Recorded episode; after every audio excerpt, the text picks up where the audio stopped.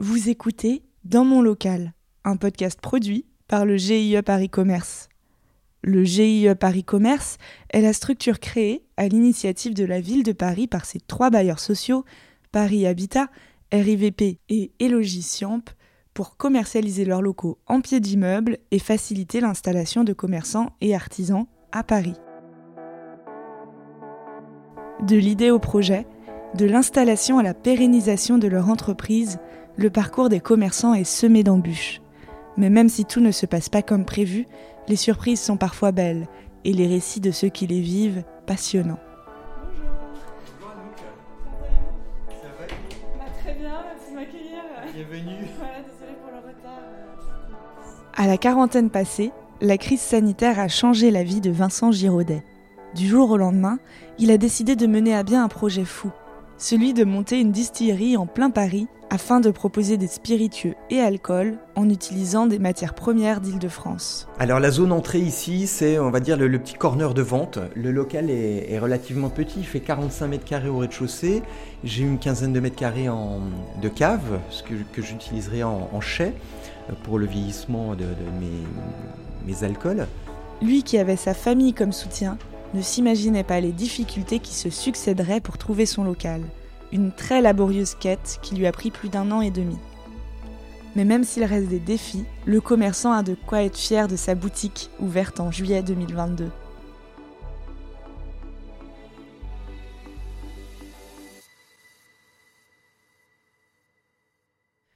M'avez dit que vous êtes né en Bourgogne et que ça a peut-être un lien avec euh, votre choix de carrière aujourd'hui. Est-ce que vous pouvez me parler de cette enfance? Alors j'ai eu vraiment une, enfance euh, merveilleuse, Euh, je vois comme ça aujourd'hui. J'avais des grands-pères qui avaient des vergers et qui étaient donc bouilleurs de cru puisqu'ils donnaient leur production au bouilleur ambulant qui, passait donc dans le village, qui était le distillateur. Et euh, ils, faisaient ce qu'on appelait leur gnôle, leur eau de vie de fruits. L'un faisait de la poire, euh, l'autre plutôt de, la mirabelle. Et on a grandi, euh, mon frère, mes cousins, euh, tous ensemble, au milieu des, au milieu des vergers, au milieu des cultures. Euh, et je pense que oui, ça a quelque chose à germer euh, de- depuis, euh, depuis l'enfance. Donc de, cette enfance, euh, j'ai euh, eu une formation dans l'hôtellerie-restauration. Euh, dans le cadre de cette formation, je suis parti presque une année en Écosse. Et c'est en Écosse où euh, j'ai découvert le, le whisky, comme je dirais un Écossais aurait pu découvrir le vin en Bourgogne. euh. Et euh, je me suis dit, euh, tiens, euh, dans une deuxième vie, ça pourrait m'intéresser de, de distiller et, et de faire quelque chose avec des alambics. Là, je vous ouvre l'alambic, vous allez découvrir l'intérieur.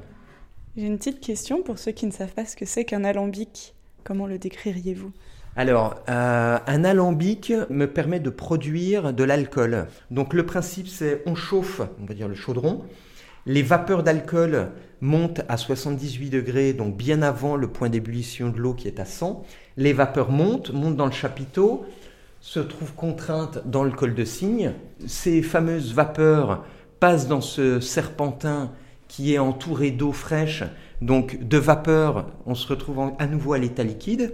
Et euh, en sortie d'alambic, à la sortie de cette cuve pleine d'eau, j'obtiens mon, distillat. Euh, donc dans le cadre de, ce parcours professionnel, j'ai pu parallèlement à tout ça euh, me former et aller à la rencontre de distillateurs. Euh, parce que je me disais, tiens, euh, je, un jour on quittera Paris et puis un jour euh, on montrait un concept de, de tourisme à la campagne. Enfin voilà, c'était un doux rêve que j'avais moi-même en tête. Et puis ben, ce doux rêve, parfois il faut un peu raboter certaines choses pour, pour concrétiser les, les choses. Et ça s'est pas monté à la campagne, euh, ce concept hôtelier ne s'est pas monté à la campagne. Finalement, ça s'est fait en plein Paris et je ne regrette absolument pas le- ce projet, cette idée en tout cas. En quoi le Covid, la crise sanitaire, a vraiment marqué un tournant dans votre vie professionnelle? Euh, donc, comme je vous ai dit, je, je travaillais dans le- l'hôtellerie-restauration. Euh, J'ai vraiment souvenir le, le- le 17 mars de ce blackout. Ça a été, je l'ai utilisé comme une vraie opportunité malgré euh, ce- cette terrible euh, période qu'on a vécue. Ça m'a donné du temps, ça m'a permis de prendre du recul, de travailler au montage du projet Et, et là, de prendre la décision avec le, soutien de mes, proches, de ma famille, de dire tiens, je monte une distillerie en région parisienne. Ça a été, voilà, ça, a été un vrai, un vrai tremplin. On va dire que ça a été ça. Donc vous avez plutôt bien vécu la période ben, Je dirais que euh, si je ne l'ai pas bien vécu, euh, je l'ai mis à profit. Voilà. Par où on commence quand on veut lancer sa distillerie? Euh, alors, avant tout, il faut, s'être formé. Hein. on ne peut pas démarrer comme ça la fleur au fusil. des centres de formation, il y en a un officiel qui se trouve en Charente, hein, près de Cognac, à Ségonzac, c'est le CIDS, où là, c'est plus la partie théorique. Mais sinon, je dirais que euh, il, faut aller, euh, il faut aller au charbon pour apprendre euh, la distillation. il faut s'être formé, il faut ensuite, je crois, prendre un petit peu le, projet comme on monte tout projet, se poser, coucher sur le papier les choses, qu'est-ce qu'on va faire, monter un business plan, et puis ensuite monter une distillerie à proprement dit, c'est être sûr qu'on est en phase avec la législation, frapper aux bonnes portes, les préfectures, en tout cas la préfecture qui, est en charge de la, la, la, municipalité ou de la région, etc. et puis les douanes. Et, en l'occurrence aussi les douanes, le bureau de douane qui est en charge de euh, la zone euh, géographique que l'on cible. Quand on lance une entreprise, la question du financement arrive assez rapidement. Comment est-ce que vous avez fait de votre côté? Alors c'est vrai que oui, c'est une, c'est une question... Euh, enfin, c'est un point vraiment crucial. moi, personnellement, j'ai financé le projet en fonds propres, voilà, mais avec énormément de vigilance. Je crois que ça, c'est le, propre tout entrepreneur, euh, qu'on ait des aides, qu'on n'ait pas d'aide, que ce soit des financements en fonds propres, euh, que ce soit par le biais d'un crowdfunding, que ce soit par le biais de, euh, d'un financement par une banque ou quoi que ce soit. Ben, un sou est un sou et, il, faut, il faut faire extrêmement attention. J'ai ici tout mon stock de bouteilles. Euh, donc les différents formats, 50 centilitres, et puis j'ai aussi des, plus petits formats 10 centilitres qui, euh, qui me permettent de, bah, de, de, mettre en avant des, des formats dégustation. C'est aussi intéressant pour, euh, pour les personnes, les petites, pour les petits budgets. c'est pas mal de, de, se dire, bah, tiens, j'achète une petite bouteille d'une liqueur sur, sur un petit format et à petit budget également. Est-ce que vous pouvez me raconter comment s'est passée la recherche du local? Euh, la, recherche du local, c'est une véritable étape, c'est sûr. Euh, c'est un peu, euh, c'est un peu comme quand on recherche, quand on a une famille, on recherche l'appartement idéal ou la maison idéale. ben, on se retrouve un petit peu confronté à la même situation. On cherche le mouton à cinq pattes quelque part. Euh, vous, dire, euh, vous dire comment j'ai procédé. Euh, déjà, je, crois que je, suis parti d'un cahier des charges que j'ai mis sur le papier en me disant voilà mes besoins spécifiques par rapport à mon activité de distillateur. Alors, lesquels Il me fallait le gaz pour utiliser mes, mes alambics. Euh, j'avais des contraintes particulières qui m'étaient imposées aussi par les douanes parce que c'est euh, parce que le, voilà les douanes euh, il y a un cahier des charges aussi spécifique par rapport à l'activité de distillerie, c'est comme ça. Et donc il fallait que toutes les planètes, je dirais, soient, alignées entre mon cahier des charges sur le plan financier, hein, il fallait j'avais un budget, mon cahier des charges technique par rapport à la euh, il fallait que ce soit évidemment au rez-de-chaussée. Je ne pouvais pas mettre des alambics au cinquième étage d'un immeuble. Et pourquoi on ne peut pas mettre un alambic au cinquième étage? Eh bien, euh, il faut que les douanes aient un accès direct euh, à votre local. Donc, il faut vraiment que ce soit, entre guillemets, pignon sur rue. Et puis ensuite, euh, un alambic, vous voyez, l'alambic de 500 litres est, très lourd. Euh, qui dit 500 litres, si on part sur un litre, c'est un kilo. Donc j'ai forcément 500 kilos.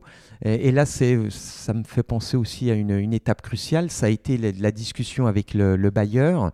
Euh, de dire tiens, mon alambic, il faut qu'il soit sur un sol en pleine terre. Donc c'est une vraie contrainte technique, c'est-à-dire que le poids faisait que je ne pouvais pas le mettre au-dessus d'une cave, par exemple. Donc tout ça est à prendre en compte et font partie de la, recherche du, local. Ça, a été une étape assez longue, euh, compliquée, fastidieuse. Et parfois, euh, on se dit, j'y arriverai pas, euh, parce que justement, on part de ce cahier des charges que j'avais couché sur le papier. Et, il, faut, il faut vraiment gravir la montagne. Donc là, c'est un vrai travail d'entrepreneur. De, il faut donc, comme on s'était dit, c'est le maître mot, c'est persévérance. Et je crois que là, il a fallu vraiment persévérer pour trouver le local. Donc je suis euh, passé par euh, euh, tout ce qui pouvait exister, tant mes, mes proches, par la famille, par mes amis, par la sollicitation auprès des mairies, auprès des communautés de communes, euh, auprès des différents organismes, auprès des administrations, auprès d'agences. En tout cas, j'ai fait savoir euh, à un maximum de personnes, je suis à la recherche d'un local, voilà mon budget, voilà mes contraintes, euh, est-ce que vous pouvez m'aider C'était un peu ça, voilà. Combien de temps ça a pris? Je crois que ça a dû me prendre un an et demi à peu près. Ah ouais Ouais et un an et demi où le projet était en cours, mais pas vraiment. Oui, le, projet était en cours. Euh, non, c'était vraiment une, grosse, grosse étape.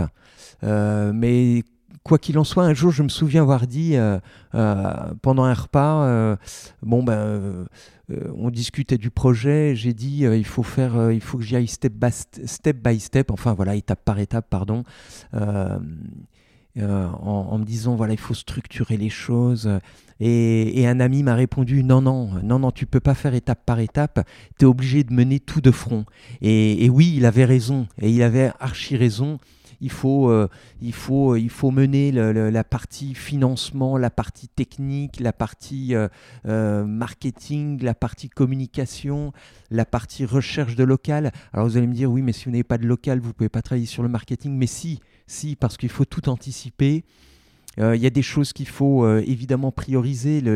ma priorité, c'était euh, de trouver un local, mais pour autant, il fallait déjà que j'anticipe une partie de, des fournitures, ne serait-ce que de, de, préparer le terrain par rapport aux alambics, euh, quel, quel, alambic j'allais acheter, à quel prix, les fournisseurs, etc., etc., sous quel délai, parce que c'est pareil, euh, euh j'allais pas attendre d'avoir le local pour dire, bon, bah alors maintenant, je vais me mettre en recherche d'alambic. Non, il fallait que tout ce soit, euh, tout s'avance en même temps. Est-ce que ça vous inquiète pas, tous ces enfin, toutes ces rumeurs d'augmentation du prix du gaz Parce que là, vous me parlez beaucoup de gaz. Oui, si. Bah, si. Euh, non, on m'a encore fait la remarque hier. Euh, si maintenant, euh, je, vais vous dire, je crois que là ensuite, l'entrepreneuriat, il faut, il faut être prudent, il ne faut pas être aveugle, mais il faut être aussi, il, faut, il faut y aller. Je veux dire, si, si à chaque fois euh, on, se met des bâtons soi-même dans, le, dans les roues, euh, on n'avance pas. Euh, je ferai face, je ferai face, et puis on verra si la situation, en tout cas, est trop contraignante ou n'est plus viable, eh ben, il faudra cesser. Mais oui, si, je suis inquiet, oui. Est-ce que vous vous souvenez de la première fois que vous avez mis les pieds dans ce local? Qu'est-ce que vous en avez pensé? Oui, j'ai une petite pensée émue pour le coup pour mon interlocutrice du, GIE. Euh, je me souviens encore de cette journée. On avait visité un local boulevard d'Avoue. Euh, et qui malheureusement, ben, ce cahier des charges, ce satané cahier des charges, le local ne correspondait pas au cahier des charges. Et là, elle m'a dit, euh, euh, ah, je viens de rentrer un local euh, dans une petite rue. Je ne sais pas si ça peut vous convenir, mais il y a le gaz. Euh, c'est pas très loin. Allez jeter un coup d'œil. Je vous donne l'adresse, mais vous ne pourrez, vous pourrez pas le visiter. Et, et je, suis, je, suis, venu jusque-là à vélo. Et, Providence, je tombe sur le gardien de, de l'immeuble euh, très sympa, qui, euh, que j'interpelle. Je, lui raconte ma rencontre avec, euh, avec le GIE et, qui accepte de me faire voir le local. Donc je suis rentré dans ce local par euh, la porte qui donnait sur la, copropriété et, euh, et j'ai été euh, assez séduit. je me suis vite projeté, malgré le fait que c'était pas du tout comme il est aujourd'hui, mais vite projeté par rapport aux travaux et à son aménagement. Et, et j'étais très heureux de savoir qu'il y avait le gaz, qui était l'un des points clés de, de, de l'activité. C'est grâce au GIE Paris Commerce, en tout cas, que j'ai trouvé mon local. Et je peux vous dire que j'ai sollicité un très très grand nombre d'organismes, euh, privés ou pas privés, euh, pour trouver un local. Et c'est le GIE qui m'a qui, m'a aidé à trouver le local. Donc euh, je ne peux que les remercier. Et, et au-delà de ça, du moment où j'ai dit que le local m'intéressait, ce que j'ai trouvé bien, c'est qu'il y avait un côté euh, vraiment humain. Hein, euh, c'est bête, mais euh, depuis tout à l'heure, je vous dis cahier des charges, donc c'est très technique, c'est point par point. Mais là, voilà, je, je, moi j'ai trouvé très, très sympa les, les relations humaines que j'avais avec les personnes du GIE, et c'est ce que j'en retiens en tout cas. Et alors là, je regarde votre local, je regarde votre alambic. Comment vous l'avez fait passer à l'intérieur, vu que votre porte est vraiment toute petite? Ouais, alors euh, c'est franchement aussi c'est une super question parce que on me l'a déjà posé. Euh, eh bien là, euh, ça fait partie de, tout est amené en même temps, c'est-à-dire que quand j'ai visité le local, il a fallu que j'y pense. Il a fallu que j'y pense. Est-ce que mon alambic va passer par là, par la porte? Et s'il passe pas par la porte, comment je fais? Je, me suis dit, tiens, je peux tout à fait démonter un carreau de la, vitrine et puis le faire passer par, euh, par là, sachant qu'il fait à peu près euh, un mètre de haut, en tout cas l'élément de la cuve fait à peu près un mètre, et qu'il fait à peu près un mètre vingt de, de, diamètre. Euh, c'est pour le décrire. Hein. donc oui, c'était pas évident. Et au final, il est passé par la porte et hum, à raison de 1 cm de chaque côté. Donc c'était vraiment, c'était, c'était à la sueur du front. Là, on arrive dans la zone euh, un peu plus, un peu plus production, production, on va dire. Euh, c'est vraiment le, on va dire le, cœur du, du réacteur. Euh, j'ai mon gros alambic, j'ai deux alambics, l'un de 500 litres et un second de 100 litres. celui ici fait donc 500 litres. Ce sont des alambics à repasse. Euh, donc de conception tout à fait traditionnelle et de conception euh, même, je dirais, euh, quasi historique parce que c'est vraiment, même si c'est une fabrication récente, le, fonctionnement de l'alambic en lui-même, c'est quasiment l'origine de l'alambic. Et est-ce que vous pouvez me parler du début, du moment où l'entreprise s'est vraiment lancée, où vous avez lancé votre première Distillation. Distillation? Euh, oui, ça, a été un grand pas, hein, parce que c'est vrai que c'était pas, comme vous avez compris, comme je vous l'ai dit, c'était pas mon métier de base. Euh, mais les choses se sont faites finalement très naturellement. Euh, et avec le recul, je me dis c'est chouette quelque part. et puis, et puis quelque chose aussi que je dois évoquer, c'est aussi tout l'intérêt que m'a montré le, le voisinage. Les gens étaient très curieux. J'ai d'ailleurs euh, eu un, accueil très chaleureux de la part du, voisinage, tant de, des voisins de l'immeuble que euh, du bâtiment que les voisins du quartier, euh, que ce soit des, petits artisans, que ce soit des petits commerces. Et pourtant, la rue du Volga est quand même pas du tout commerçante. Mais euh, il y avait pas mal de curieux qui passaient, qui m'ont vu déjà au fil du temps bricoler parce qu'il fallait, aménager le local, mais ensuite euh, euh, lancer la distillation. Donc, donc la distillation s'est faite, les premières distillations sont faites, les premiers spiritueux ont été réglés, créés, fabriqués, produits. Et, euh, et puis ensuite, assez spontanément, euh, les gens sont rentrés, euh, m'ont dit bon bah tiens ça y est, t'as as une première une première liqueur, tiens ça y est, le, le gin, le ton premier gin est fait, est-ce qu'on peut déguster? Et puis finalement ma date d'ouverture que j'envisageais euh, a posteriori, bah, elle s'est faite, euh, elle s'est faite comme ça parce que euh, bon bah tiens, ça y est, tout était prêt pour, pour entre guillemets pour vendre, même si je pensais pas vendre ce jeudi et plutôt le jeudi suivant, bah ça y est, c'était prêt. et puis on m'a dit, je peux t'en prendre une bouteille? Bah oui. Ok, let's go. Et puis voilà, ça s'est fait comme ça. Est-ce que vous pouvez me raconter votre première vente? Est-ce que c'est un souvenir émouvant? Euh, oui, c'est euh, oui, c'est un souvenir émouvant parce que euh, parce que c'est une ça s'est fait à travers une dégustation, quelqu'un qui, qui, a été séduit par le produit et qui a, qui a voulu l'offrir à quelqu'un. Et oui, on se dit tiens, ça y est, ça y est, c'est parti. Avez-vous un conseil à donner à quelqu'un qui veut lancer son entreprise? Peut-être quelques des, des, choses qui sont, j'aurais envie de dire inévitables parce qu'on me les a dit il faut, euh, il faut persévérer. Voilà, euh, il faut persévérer. Il faut, euh, si vous êtes, si on, se lance dans le cadre de et qu'on est dans une famille, qu'on a des enfants, qu'on a, que, voilà, qu'on a des proches et que ou qu'on embarque d'autres personnes dans l'aventure, ce qui était mon cas parce que j'ai une famille. Euh, je pense qu'il faut être, euh, il faut mettre, jouer carte sur table, jouer la carte de la transparence pour être sûr que tout le monde est, avec soi dans le projet, ou en tout cas qu'on a le soutien de sa famille. Euh, ça ne veut pas dire un soutien aveugle ou quoi que ce soit. Ça veut dire que monter une entreprise, il y a des risques et il faut que, il faut que chacun en ait conscience. Voilà, c'est pas euh, je mets les choses sous le tapis, on verra si ça pourrit ou pas. C'est non, on joue carte sur table. Il faut accepter euh, des refus. Euh, il, faut, monter les choses de façon factuelle et, puis, et puis pouvoir avoir les arguments quand on oppose des arguments. C'est-à-dire que oui, mais, oui, mais c'est dangereux. Euh, ok, une lame de couteau euh, peut être dangereuse, mais si le couteau il n'est pas très bien aiguisé, euh, ça peut être, je veux dire, un enfant il peut apprendre à couper une pomme avec un couteau, mais il faut que le couteau soit adapté à l'enfant. Voilà, c'est sûr que si on donne un couteau trop grand et très coupant à l'enfant, il va se couper les doigts.